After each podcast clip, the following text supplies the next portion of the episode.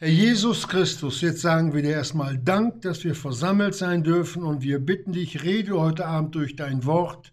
Herr Jesus, bring uns das in Erinnerung immer wieder aus unseren Herzen hoch in unseren Menschengeist, damit wir verstehen, was du uns zu sagen hast. Amen.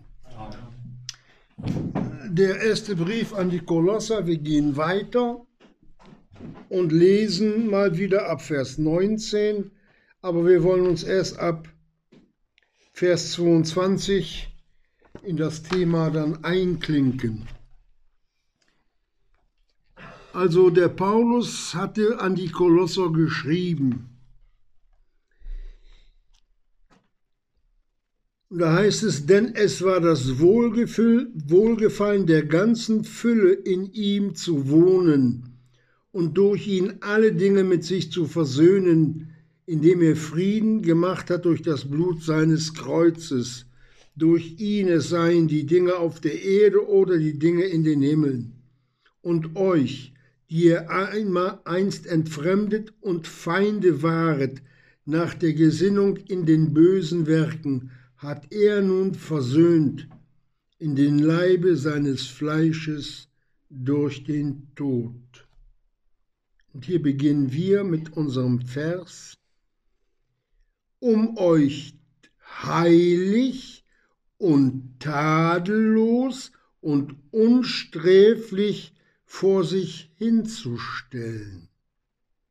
Wenn ihr, wenn ihr anders in dem Glauben gegründet und fest bleibet und nicht abbewegt werdet von der Hoffnung des Evangeliums, welches ihr gehört habt, das gepredigt worden ist in der ganzen Schöpfung, die unter dem Himmel ist, dessen Diener ich, Paulus, geworden bin. Soweit.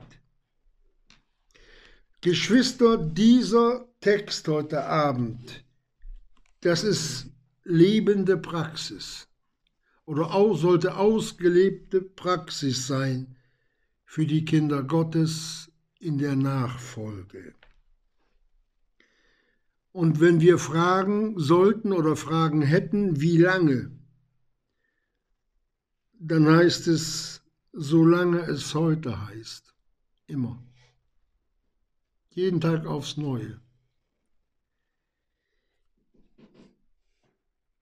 Und wie lange dann? Solange wir auf dieser Erde leben. Warum? Nochmal der Vers 22b, um euch heilig, tadellos und unsträflich vor sich hinzustellen. Das sind eins, zwei, drei Dinge, die uns der Herr Jesus hier vor die Herzen stellt. Beginnen wir mit dem ersten, unsträflich. Denken wir an 1. Korinther 11, wo man die Sünde hat anbrennen lassen. So, wenn man ein, ein, ein, ein Fleischklumpen in einen Topf reintut und dann Öl drauf und dann bei 500 Grad, wenn es zu heiß wird, oder 300 Grad, dann so lange schmoren zu lassen, bis das Fleisch verbrät bis da ein übler Geruch und Qualm aus dem Topf kommt.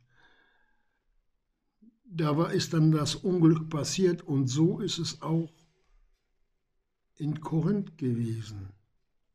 Gott musste züchtigend eingreifen.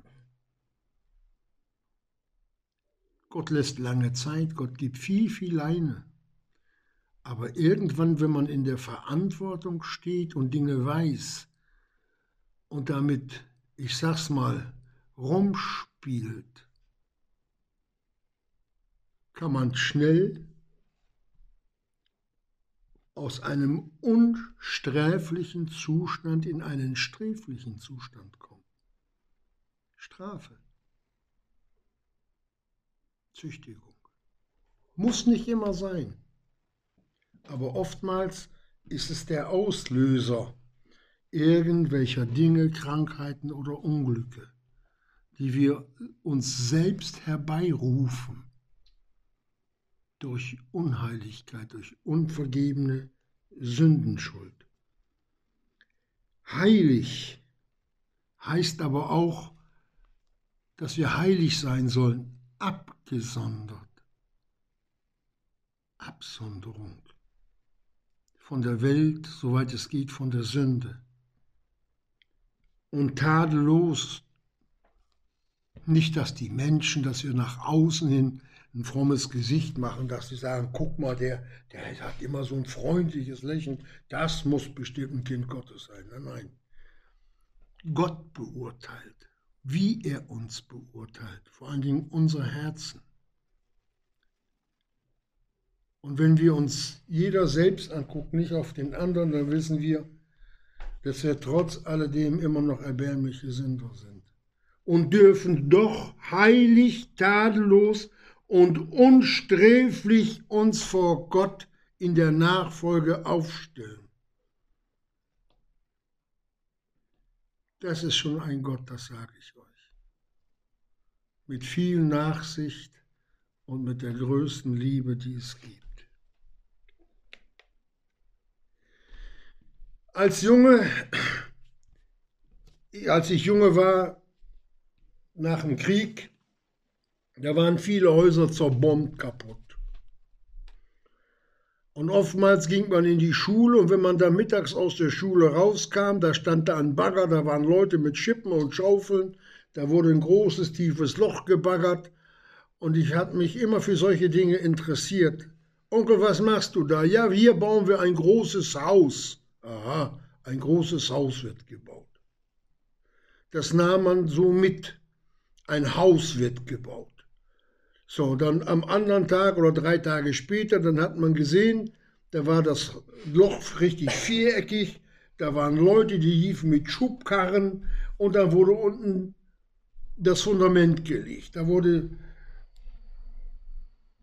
der Keller, der Boden gelegt. So, und dann sah man dann, wie die Steine so langsam wuchsen, die Mauern kamen immer höher. Und dann sah man aber auch, wie, wie manche Zimmerleute und die Maurerleute so Hammer hatten, die haben Steine durchgehauen, in die Ecken reingesetzt. Das hat mich interessiert, wie genau die diese Steine durchschlagen konnten. Die Steine wurden passend gemacht, damit die in dem Gebäude oder an dem Gebäude richtig sitzen sollten. Geschwister, ich nehme es nur als ganz, ganz schwachen Vergleich für die Gemeinde. Das was ja wirklich das Haus Gottes ist. Und wenn der Herr Jesus ein Haus baut, dann nimmt er auch die behauenen Steine und setzt sie genau da hinein, in die Ecke, in den Winkel, wie er es für richtig hält. Wir haben nicht alle das gleiche Maß im Glauben. Jeder so, wie es der Herr Jesus ihm gegeben hat. Und jeder, der in die Hand des Herrn Jesus kommt als Kind Gottes, der sollte sich auch behauen lassen. Alles das, was nicht passend ist. Früher nahm man ja Feldsteine und da wurden die geschlagen und gespalten und verziert und die wurden eingesetzt. Wir dürfen niemals vergessen, vielleicht haben wir es noch nie gehört, das allerschönste Haus, das je gebaut wurde, das ist die Gemeinde Jesu. Hier auf dieser Erde. Nicht so ein Klotz da wie so ein Schandfleck in der Gegend. Das allerschönste Haus. Und in diesem Haus ist der Herr Jesus auch mit drinnen in seiner Gemeinde. Das dürfen wir nie vergessen, dass er auch der Hausherr ist und für alle Zeit bleibt.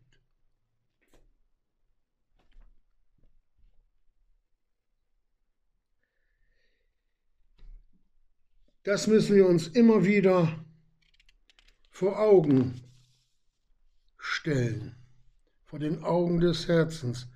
Wenn ich nun diese Mauerleute gehört habe, äh, wenn ich gefragt hätte, was wird das? Ja, mein Junge, das wird ein Haus. Dann habe ich das geglaubt als Kind. Die bauen da ein Haus. Ich habe gesagt, ja, die, wenn ich zu Hause kam, die bauen da ein Haus. Das war für mich sicher.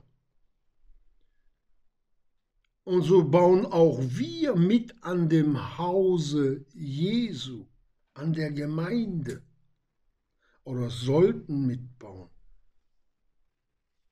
Da, wo er uns als Helfer mit in den Dienst hineinnimmt. Da war nicht nur ein, ein, ein, ein, ein Maurer, da waren viele. Da waren viele. Und jeder hat, hat mit der Hand angelegt. Dass uns das bewusst wird.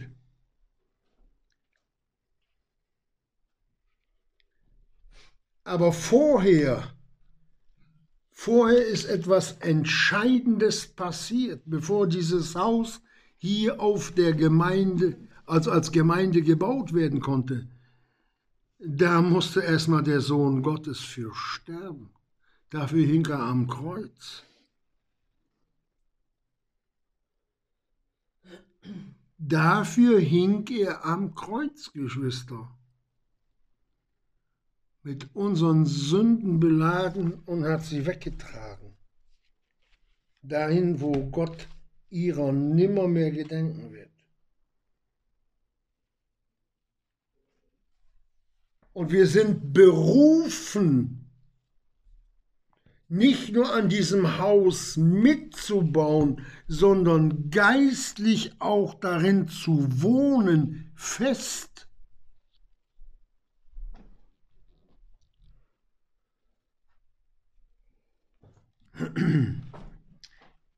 In Matthäus 28 lesen wir dazu. Im Vers 17 sagt er, 18 ist es. Und Jesus trat herzu, bevor er in, auffährt, Himmelfahrt, und redete mit ihnen und sprach, und jetzt hört genau zu, mir ist alle Gewalt gegeben im Himmel und auf Erden. Geht nun hin und machet alle Nationen zu Jüngern und taufet sie auf den Namen des Vaters und des Sohnes und des Heiligen Geistes und lehret sie alles zu bewahren, was ich euch geboten habe. Und siehe, ich bin bei euch alle Tage bis zur Vollendung des Zeitalters. Und das geht nur da, wo sich Gläubige sammeln. Es geht nicht um ein Gebäude. Die Gemeinde ist, ist ein geistliches Haus.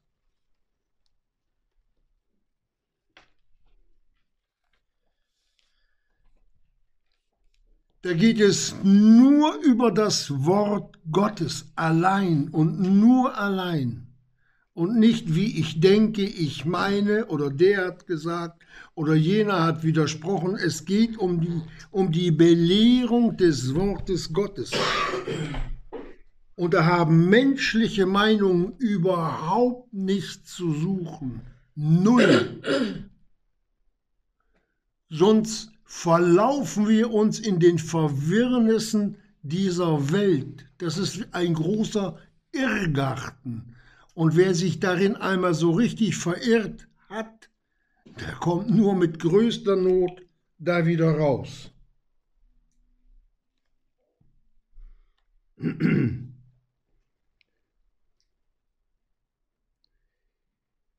Und wir, wir stehen alle in Gefahr, in diesem Sog der Welt hineinzukommen. Ich kann euch nur eins sagen, wer dem Teufel den kleinen Finger reichen will und meint, er kann es mal versuchen, den hat er schon am Hals. Den brüllenden Löwen, den sieht man nicht. Wenn er brüllt, hört man ihn, aber er kommt leise. Er jagt aber leise. Und er hat viele, viele verschlungen und hat sie verschleppt. Und da haben wir den einzigen Halt allein nur durch das Wort Gottes in der Versammlung, da wo der Herr Jesus inmitten zweier, wenn es nur zwei sind oder drei, auch dabei ist.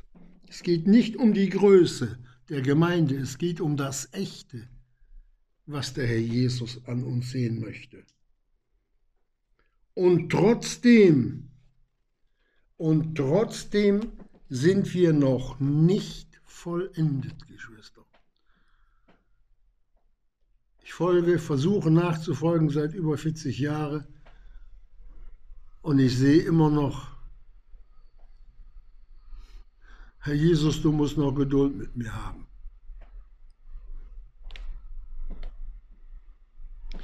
Du musst, du musst mir immer neues Licht geben, Herr Jesus dass ich dich mehr erkenne.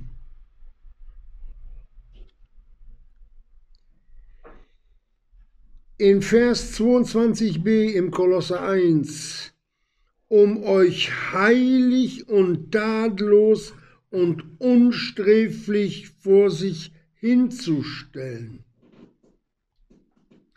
Von der Seite Gottes ist uns alles gegeben, alles, alles. Da fehlt nicht ein Stäubchen. Um in diesen Zustand hineinzukommen. Es liegt an jedem einzelnen Gläubigen selbst. Es liegt auch daran, was in der Gemeinde und wie verkündigt wird. Ob die Frage der Tadellosigkeit, der Heiligkeit und der Unsträflichkeit einfach so lau übersprungen wird, Geschwister. Das darf niemals, niemals sein. Die Heiligkeit ist eine Kernaussage Gottes, an der wir uns zu halten haben. Das bringt den Sieg, das bringt die Jesus-Erkenntnis, das bringt das das Glauben, das, mein Glaubensgebäude in Festigkeit, das bringt mich dazu, dass ich den Heiland mehr lieben kann, wenn ich sehe, was er für mich vorher schon alles bereitet hat und mir das im Worte Gottes hinterlegt hat.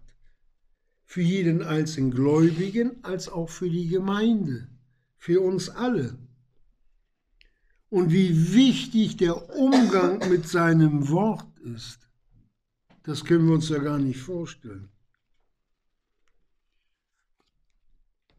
So wie die Rebe das Bündel der Weintrauben am Weinstock hängt, wenn die Rebe von, von dem Weinstock getrennt ist, was passiert? Vertrocknet sie. Ganz einfach. Ganz einfach. Und so vertrocknen Kinder Gottes, so vertrocknen Gemeinden und gehen Gemeinden unter. Das werden dann keine Auslese oder Bärenauslese. Das wird nichts. Ein Satz mit X heißt nichts. Dass uns das bewusst wird.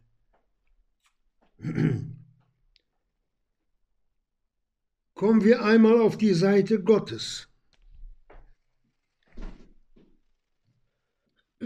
Erstens, dass wir gerechtfertigt sind durch den Glauben an sein Blut. Verheißung zum ewigen Leben. Du bist errettet und am Richterstuhl spätestens sind deine Sünden getilgt, alle weg, gereinigt, wo es dann ab in die Ewigkeit geht dann ist eine neue Schöpfung in uns, von der auch der Paulus redet. Welche ist Christus in euch? Ist uns das bewusst? Das sind die Worte Jesu, sieh, ich bin bei euch alle Zeit. Er zieht ein und bleibt.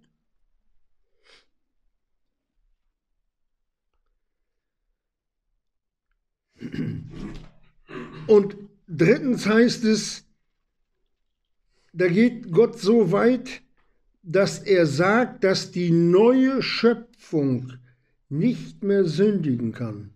1. Johannesbrief Kapitel 3, Vers 9. Diese neue Schöpfung in uns, Geschwister, auf die schaut der himmlische Vater, wenn er seine Kinder sieht. Er sieht nur Licht in dieser neuen Schöpfung, die noch nicht mehr sündigen kann, ja, weil der Christus ist. Das ist unsere Garantie, dass wir nie wieder verloren gehen können.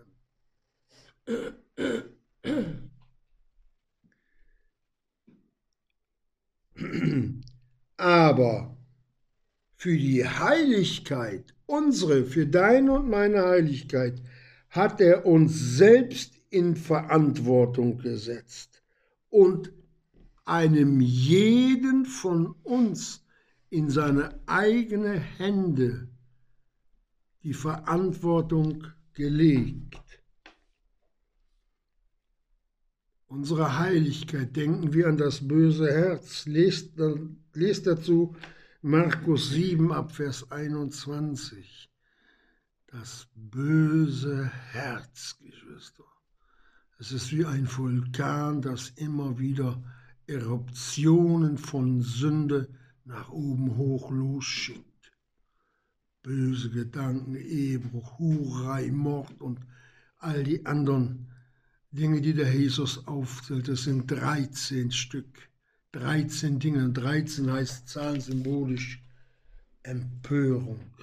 Empörung gegen Gott.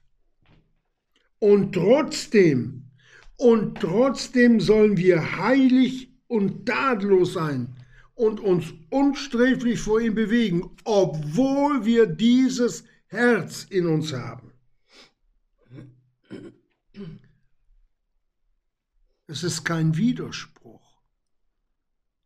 Das ist Gottes Güte, das ist Gottes Liebe, das ist Gottes Nachsicht, weil er weiß, dass wir ohne Sünden nicht mehr sein können. Wir sind in unserem Fleische total verseucht.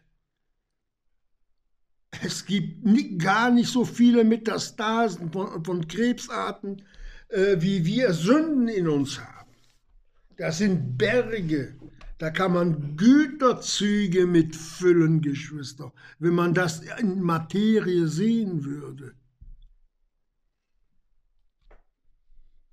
Und trotzdem, ich wiederhole das, möchte uns der Herr Jesus heilig, tadellos und unsträflich vor sich hinstellen. Ja, wie geht das? Jetzt sehen wir erstmal, was für ein Thema wir hier im Kolosserbrief angerissen haben. Scheinbar, scheinbare Widersprüche. Nein, nein, das ist Gottes Güte. Das ist wirklich Gottes Güte. Dass uns das bewusst wird, was für einen Gott, welch einen herrlichen und guten Gott wir haben, vor dem wir kein frommes Theater spielen müssen. Ein Glück. Ein Glück. Und darum wollen wir erstmal dazu den ersten Petrusbrief aufschlagen. Da heißt es im Kapitel 2, Vers 1, leget nun ab alle Bosheit, allen Trug und Heuchelei und Neid und alles üble Nachreden ablegen. Man kommt rein in ein Haus, möchtest du den Mantel ablegen? Naja, wenn die Bude warm ist, nicht in Antarktis, Antarktis nicht, aber bei uns 30 Grad Zimmertemperatur, bitte nimm den Mantel ab. Aber dieses Ablegen ist ja kein Mantel. Bosheit kann uns ummanteln, ja und Trug auch und Heuchelei und Neid und alles über nachhin, sondern das Ablegen ist es Bekennen. Wenn Gott zeigt, so bist du, dann haben wir das ihm, ihm zu bekennen, auszusprechen vor Gott.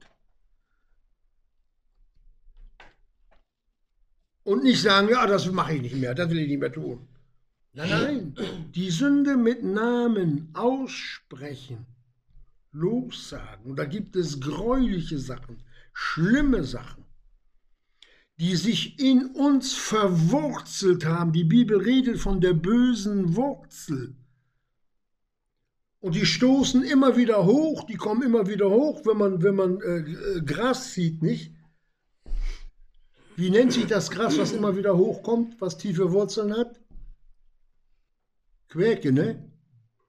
Die kommt immer wieder hoch, da reißt ihr das Grünkraut raus und die Wurzel, solange ein Stück Wurzel drin ist, kommt es immer wieder hoch. Da muss die Wurzel ausgegraben werden. Das geht in die Tiefe und so ist es auch im, im Glaubensleben bei uns, Geschwister. Da zeigt der Jesus, da ist noch mehr, da ist noch ein ganzes Nest von Wurzeln. Das muss raus, das ist eine böse Wurzel und die bringt Bitterkeit mit sich und verunreinigt die Gemeinde. Lest es nach. Wir wissen ja gar nicht, was für, was für Todesursachen wir mit uns rumschleppen.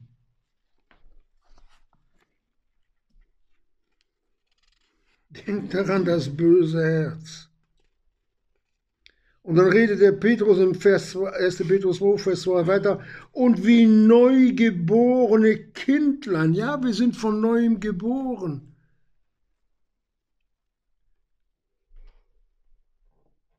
und seid begierig nach der vernünftigen, unverfälschten Milch. Evangelium, Milch, unverfälscht. Manche schmecken ja die Milch, wenn man Maggi reintut, nicht? Aber das ist nicht nach dem, nach dem Sinn der Kuh. Und so können wir auch das Wort Gottes schön verfälschen. Nur viele Streicheleinheiten weitergeben. Das hast du gut getan. Ja, lieber Bruder. Wir haben ja einen großen Gott, der hat bestimmt nicht hingesehen. Mach so weiter. Nein, nein, Gott sieht alles. Es ist alles bloß und aufgedeckt vor den Augen dessen, mit dem wir es zu tun haben. Hebräer 4, Vers 12. Gott sieht es. Und dann sagt er weiter, auf dass ihr durch dieselbe, durch die Milch, durch das Evangelium wachset zur Errettung. Nicht die Errettung der Seele, sondern in, im Glaubensleben. Wenn die Hindernisse sich aufbahnen durch Sünde, Verfolgung und sonst Krankheiten und all der Dinge, die auf einen Gläubigen zukommen können. Glauben dass man weiß, Gott ist Erhalter alles Lebens, aber Gott nimmt auch Leben. Aber es steht geschrieben, Gott ist Erhalter alles Lebens, aber am meisten oder am ersten für die Gläubigen.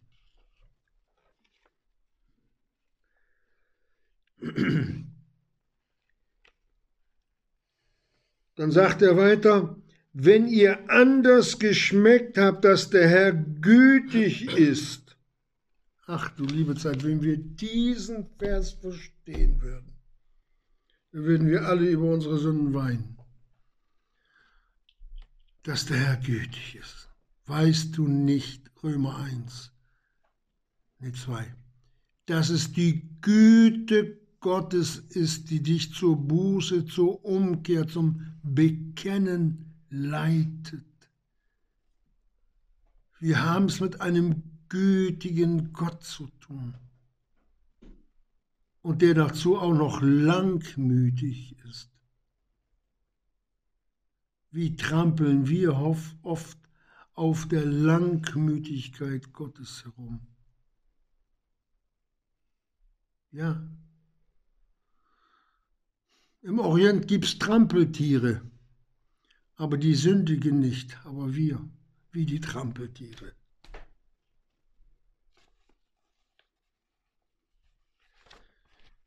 Dass uns das ins Herz fallen möchte. Und dann jetzt denken wir an das Haus, an den Hausbau. Werdet auch ihr selbst als lebendige Steine aufgebaut. Ja. Wonach geht dein Sinnen? Wonach geht mein Sinnen? Der Herr Jesus denkt zuallererst an seine Gemeinde, an sein Haus.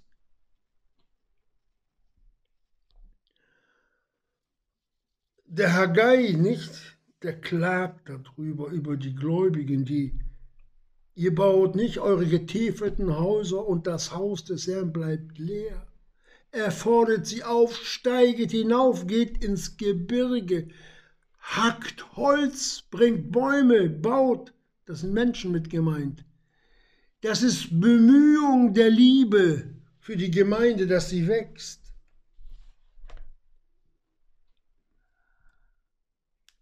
Gott musste das wirklich beklagen. Durch den Haggai. Wie sieht es in unserem Leben aus? Ja, da sitzt ja einer, der verkündigt ja. Oh, gut. Aber das will Gott nicht. Das will Gott nicht. Aber das wissen wir auch. Wohin geht unsere Gesinnung?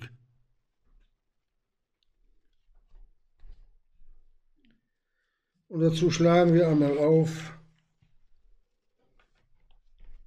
den Korintherbrief, Kapitel 2, 1. Korinther, Kapitel 2, Vers 12.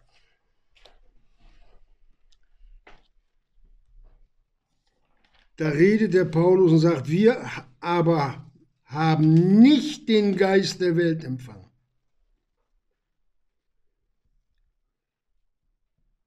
sondern der Geist, der aus Gott ist, auf dass wir die Dinge kennen,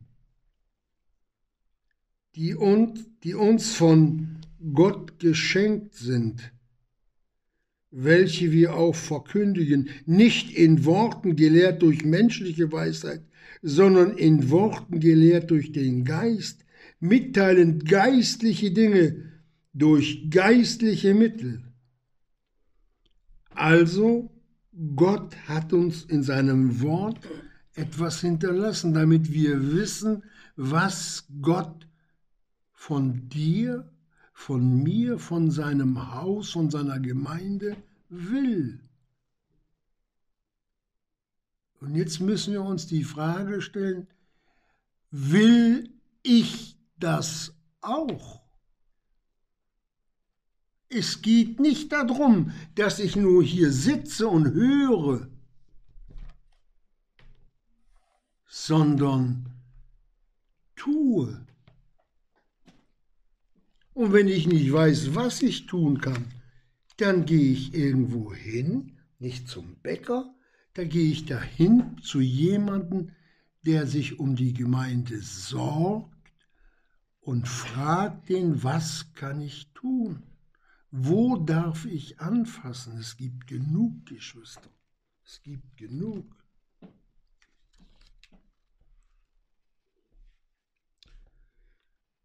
In Epheser 4, 23, da geht es weiter. Wir wollen, soweit es geht, alles mit Bibelstellen belegen, dass keiner hinterher sagen kann, ich, ich habe es nicht gewusst. Kolosser 4 ab Vers 23. Da heißt es,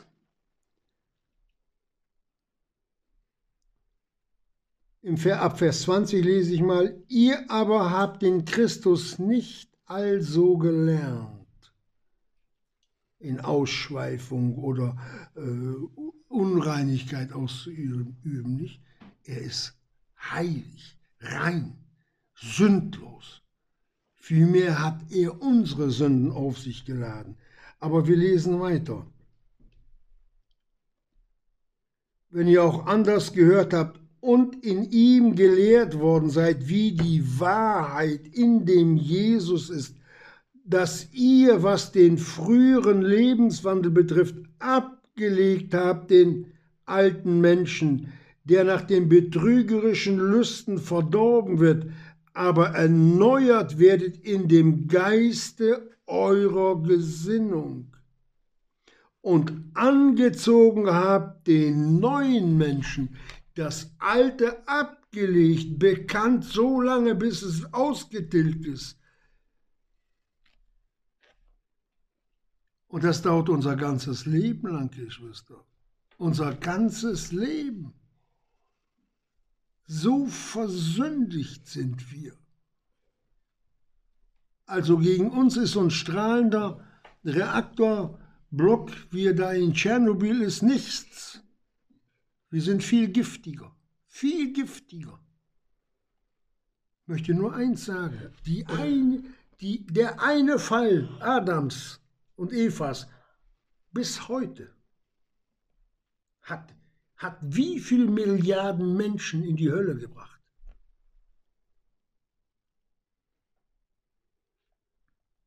Ja, so viele sind nicht durch Tschernobyl umgekommen, auch nicht durch Fukushima. Und wenn eine Sünde mit in die Ewigkeit hineingenommen würde, die würde da weit wieder hochköcheln, dann wäre es auch im Himmel bald um uns geschehen. Deswegen müssen wir alle an dem Richterstuhl des Christus vorbei. Alle. Absolute Notwendigkeit. Und ich wiederhole, und trotzdem will uns Gott unsträflich sehen. Heilig und tadellos. Das geht, Geschwister, das geht wirklich. Ich lese weiter aber erneuert werdet in dem Geiste eurer Gesinnung und angezogen habt den neuen Menschen, der nach Gott geschaffen ist, in wahrhaftiger Gerechtigkeit und Heiligkeit. Deshalb, da ihr die Lüge abgelegt habt, redet Wahrheit. Ach ja, die Lüge.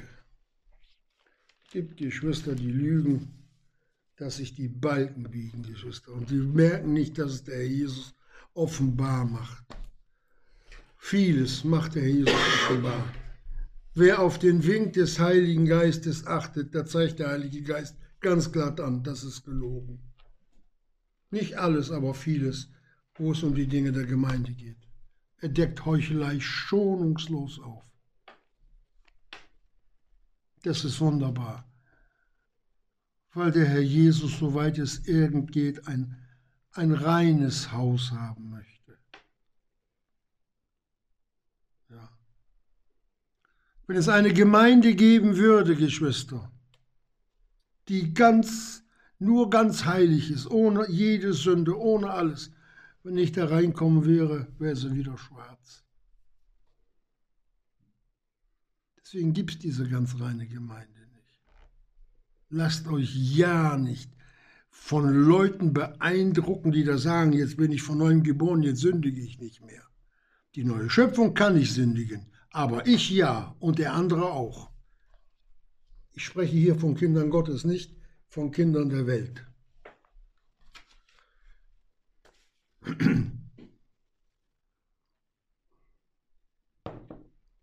Lassen wir uns nicht durch irgendwelche Dinge da, die die Menschen da erzählen, verkohlen. In Römer 12, Vers 2.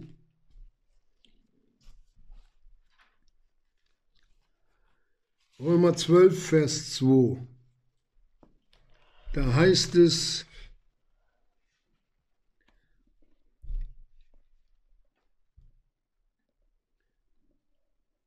ach, ich lese mal Vers 1. Da schreibt der Paulus den Römern, ich ermahne euch nun, Brüder, durch die Erbarmung Gottes eure Leiber darzustellen als ein lebendiges, heiliges, Gott wohlgefälliges Schlachtopfer. Ganze Hingabe an Christus. Ja. Egal was da passieren mag, gib dich ihm hin. Besser geht's nicht. Und da sagt er, welcher euer vernünftiger Dienst ist und seid nicht gleichförmig dieser Welt, sondern werdet, jetzt pass auf, verwandelt. Der Gläubige, der dem Herrn Jesus nachfolgt, wird verwandelt durch die Erneuerung eures Sinnes. Aha. Der Sinn, ich, ich halte jetzt an meine Stirn, das ist aber falsch, meines Herzens, das ist richtig, muss Jesus suchen. Erkennet ihn auf allen euren Wegen. Wir werden erneuert durch eine Gesinnung, das heißt, Christus will in uns größer werden. Das ist die Landeinnahme. So wie Israel damals, als es in das gelobte Land hineinging, da waren die Feinde und da waren die gräulichen äh, Dinge da. Die Feinde mussten weg und die Gräuel mussten weg. Die mussten ausgerottet werden. Ja, genau das. Und da haben viele Angst vor, Geschwister, dass man das alte Leben, seinen Götzendienst und dem Teufel durch Sünde zu dienen, ausrottet. Dann bleiben sie lieber unheilig und sind nicht unsträflich und sind nicht heilig, abgesondert für Gott, sondern für die Welt und für den Herrscher dieser Welt.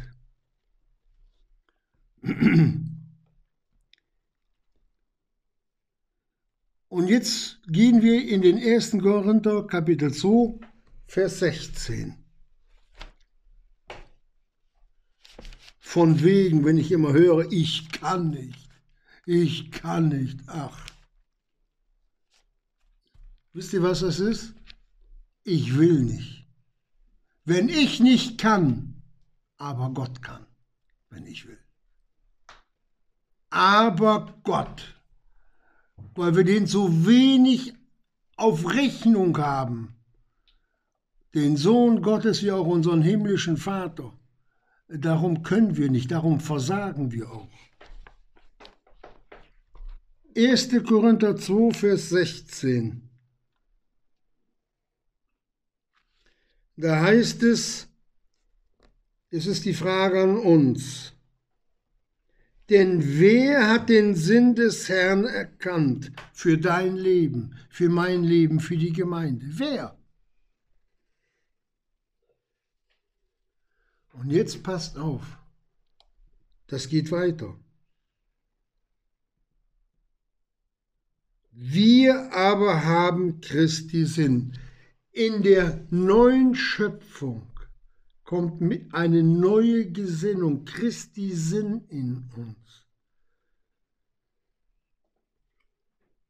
Und der muss sich ausbreiten. Christus muss sich in uns wirklich, er muss Gestalt annehmen nicht ein freundliches Lächeln, sondern dem Herrn Jesus ähnlicher zu werden. Das ist das Thema. Das ist das, was Gott will. Durch die neue Gesinnung mit Christi Sinn verändert zu werden.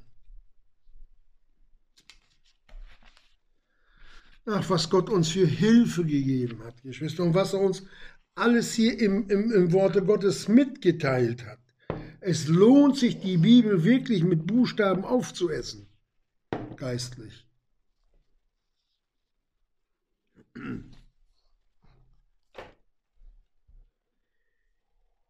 So ist das. Wir sollen mit geistlicher Erkenntnis weiterkommen. Und nur damit. Und jetzt schlagen wir die Apostelgeschichte 2 auf.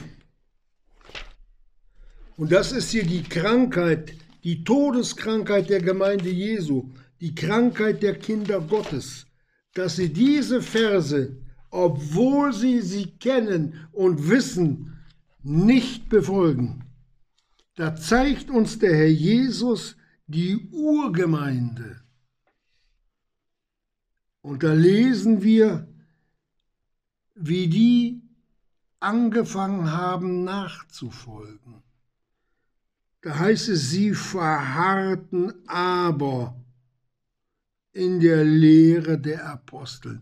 Verharren heißt, dass ich wie ein ich sag's mal, ich habe draußen so eine Brunnenfigur stehen, die steht schon da, ich weiß nicht wie viele Jahre, die bleibt da stehen und das ist Verharren. Als Kind Gottes in der Gemeinde alle meine Stunden mitnehme. Sie verharrten aber in der Lehre der Apostel. Das ist die Belehrung, die mich weise machen kann wenn ich die Belehrung nehme, für mich, für mein Leben in Anspruch nehme. Und da heißt es, sie, ich lese nochmal weiter, sie verharrten aber in der Gemeinschaft. das ist das zweite Teil. Die Gläubigen in Gemeinschaft. Ich frage mich heute Abend, wo die Kinder Gottes alle sind. Das ist keine Gemeinschaft, Geschwister wenn ich dahin kommen kann, wo meine Brüder, wo meine Schwestern sitzen. Ich bin 19 Jahre, drei, viermal die Woche nach Bremen gefahren. Mir war keine Stunde zu viel. Da war ist der Herr Jesus in der Gemeinschaft. Also, und dann, sie verharrten aber in Brechen des Brotes. Nicht nur, wenn es mir mal schlecht geht, dass ich mal schnell zur Mahlfeier komme. Geschwister, ein Nichtverharren im Brechen des Brotes oder ein Nichtverharren in der Gemeinschaft und ein Nichtverharren in der Lehre, wenn ich meine Gemeindestunden versäume. Das ist sündiger Zustand und damit wird das Brot gebrochen. Ich muss es hier mal so ganz klar ausdrücken wenn meine Gesinnung nicht Jesus sucht, den Heiland, der für mich und meine Sünden so schrecklich sterben musste, um mich zu erlösen, und dann ich mich in solch einer untreuen Weise der Gemeinde entziehe und dann das Brot breche, ich glaube, es sollten doch die roten Lampen auch aufleuchten bei Gläubigen. Und wo waren sie, wo verachten sie noch? in den Gebeten. In den Gebeten. Das war der, das ist der Urgedanke des Herrn Jesus für seine Gemeinde. Und wie weit ist die Gemeinde davon abgewichen? Wie weit, wie weit, wie weit. Und dieser Gott der Liebe, der geht uns immer noch nach und nach und nach und wird nicht müde.